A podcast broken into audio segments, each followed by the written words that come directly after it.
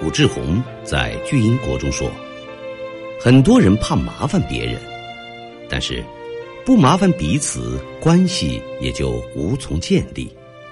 有这种麻烦哲学的人，难以发出对关系的渴望，所以势必会退回到孤独中。那么，伸开双臂，如果你还想被拥抱的话。”好的关系是可以相互麻烦的，大家彼此温暖，相互帮助，这样才能使关系更加亲密。只要不是太过分的要求，都可以放心的麻烦朋友。最怕的就是你不说，我不问，很多关系就这样慢慢变得生疏，直到再也无法亲近了。人生活在世上，不可能一生顺风顺水，总有困难和困惑。这时候，懂得向身边的人求助，其实是一种了不起的智慧。胡适十几岁的时候被送往上海读书，母亲不放心，送他到车站的时候说：“你要去到更大的世界了，我再也帮不了你，自己去闯荡吧。”送你四个字：学会求助。多年以后回想起这四个字，胡适才开始明白母亲的睿智。每个人都渴望被需要，只要不是太过分的要求，别人一定乐意帮你一把。对帮助者而言，这也是一种快乐。会者不难，难者不会。你自己花了很长时间都没有解决的难题，在别人眼里可能只是举手之劳。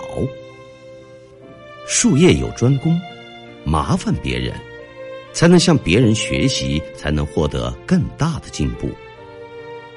学会向别人求助，某种意义上也是在扩充自己的交际圈，开阔自己的眼界，成为更好的自己。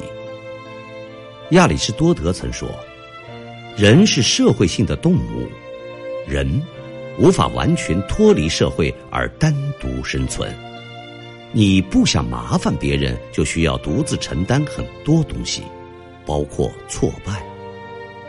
好的感情都是互相麻烦出来的，彼此麻烦，有来有往，感情才能变得深厚起来。”千万不要有那种怕给别人添麻烦的心态，那会成为阻碍你和他人关系发展的拦路石。不麻烦彼此，关系也就无从建立。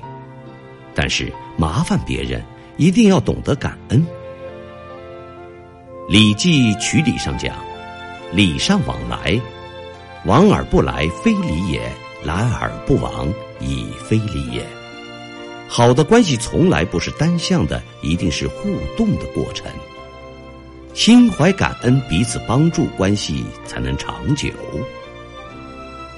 胡适和陈寅恪是很好的朋友。陈寅恪当时应聘英国的牛津大学教授，牛津大学方面没有完全放心，胡适就写了一封长信，打消英国人的疑虑。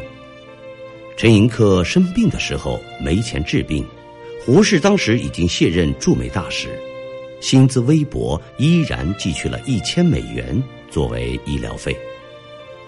后来胡适竞选文化院院长，陈寅恪特地跑到重庆去投胡适一票。